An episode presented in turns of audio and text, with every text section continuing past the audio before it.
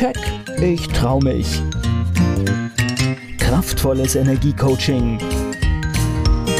Der Podcast von und mit Manuela Klasen. Herzlich willkommen zum Keck Podcast für mehr Erfolg, Freiheit, Selbstbewusstsein und ins Handeln kommen. Damit du deine Ziele erreichst, schön, dass du zuhörst. Heute möchte ich dir zum Einstieg eine kleine Geschichte erzählen, die ich in dem Buch von Dr. Joseph Murphy die Macht ihres Unterbewusstseins für ihren Erfolg gefunden habe.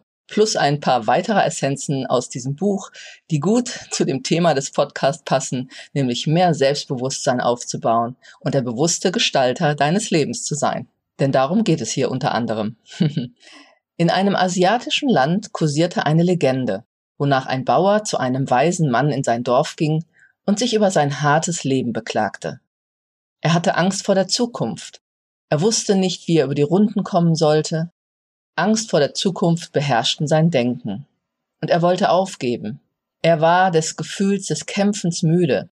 Es schien, als tauche jedes Mal, wenn er ein Problem gelöst hatte, sofort ein neues auf. Der Weise bat ihn, zum See zu gehen und einen Eimer Wasser zu holen. Dann goss er das Wasser in drei Töpfe und hängte alle an einen Haken über das Feuer. In den ersten Topf gab er einen Bund Karotten, in den zweiten ein paar Eier und in den letzten eine Handvoll Teeblätter. Er ließ alles eine halbe Stunde kochen und nahm dann die Töpfe vom Feuer. Er nahm die Karotten heraus und legte sie in eine Schüssel. Danach nahm er die Eier heraus und legte sie in eine zweite Schüssel.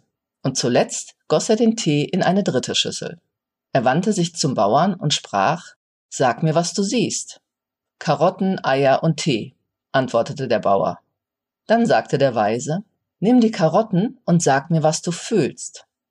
Das tat der Bauer und sagte, die Karotten sind weich.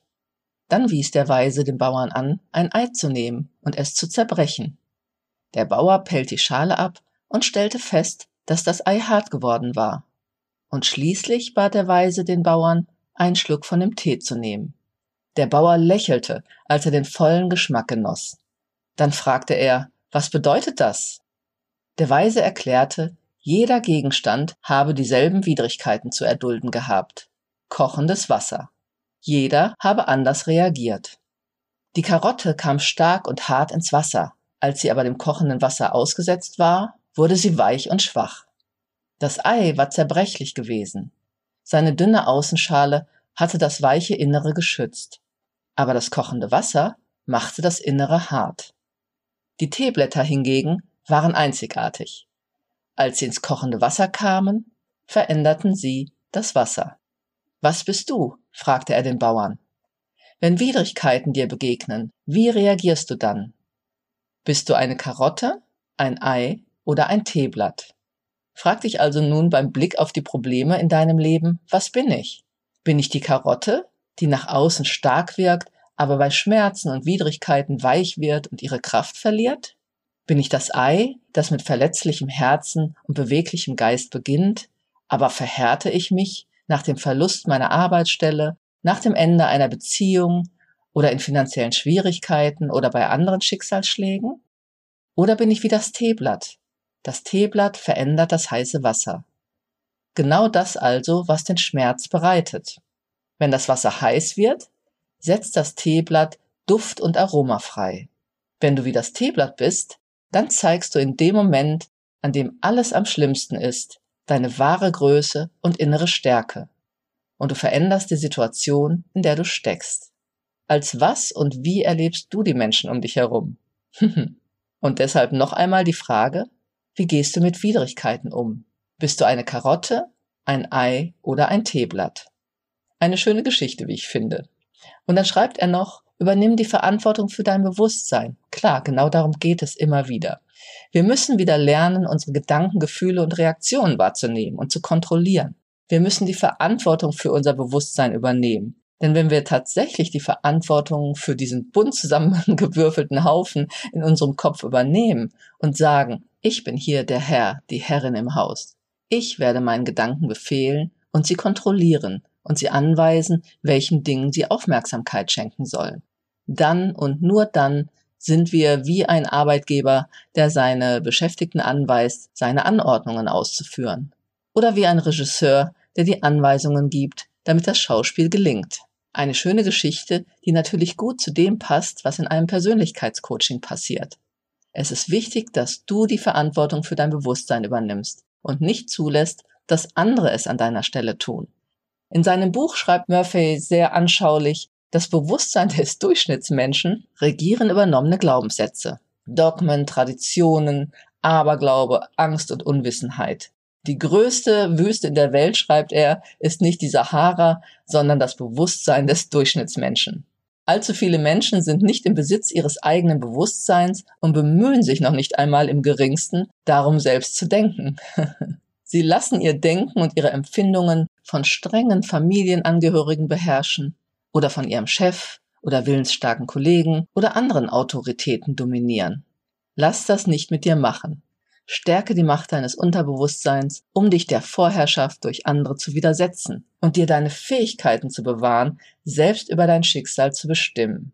Auch ich habe immer mal wieder Klienten, die wirklich noch Schreckensgeschichten aus der Schul-, Studium- oder Ausbildungszeit in sich tragen oder natürlich auch aus einem strengen Elternhaus, was sie in ihrem heutigen Dasein im Beruf blockiert oder generell unter Stress und Leistungsdruck setzt. Sie ziehen entweder immer wieder Menschen an, Chefs oder Chefinnen oder auch Kollegen und Kolleginnen, die sie drangsalieren oder im Übermaß zu versuchen zu kontrollieren oder klein machen. Oder sie machen es letztendlich selbst, weil eine unbewusste innere Instanz, die halt geprägt worden ist, in ihnen herrscht. Das sind die abgespalten und autonom aus dem Unterbewusstsein heraus agierenden Persönlichkeitsanteile in uns. Dein Unterbewusstsein wiederholt so lange deinen unbewussten Schmerz, den du aus den verschiedensten Erfahrungen gesammelt hast, bis du dich entschließt, ihn aufzulösen und dich in ein höheres Bewusstsein zu bewegen und damit etwas Neues zu erleben. Das ist das, was ich immer auch meinen Klienten erkläre. Viele Menschen schlucken ihren Ärger oder ihre Wut herunter, gehen dann unbewusst in Trotzreaktionen oder entwickeln halt Ängste oder Gefühle von innerem Druck. Aber ich sag dir, das muss nicht sein, beziehungsweise das sollte nicht sein. Denn das ist definitiv nicht gesund für deine Seele und auch nicht für deinen Körper und es raubt dir kontinuierlich Energie. Ich habe Klienten, die wurden gemobbt oder von Chefs und Chefinnen oder auch Kollegen ständig kontrolliert oder sogar schlecht gemacht. Ich muss sagen, ich selbst habe sowas auch in meinem Berufsleben erlebt. Aber was muss dann passieren? Einmal, dass du genug Mut und Selbstvertrauen entwickelst, für dich einzustehen und dich zu wehren. Und selbst wenn das manchmal nicht geht oder du damit nicht weiterkommst, gilt es auch zu unterscheiden, ob der andere vielleicht auch einfach ein Problem hat und du dir diesen Schuh auf keinen Fall anziehen musst. Du lässt die Energie gar nicht in dich hinein und du lässt die Verantwortung bei dem anderen, statt sie dir anzuziehen, wie einen Mantel, der gar nicht dir gehört. Wenn du kritisiert wirst, kannst du immer entscheiden zu überprüfen, ob der andere recht hat.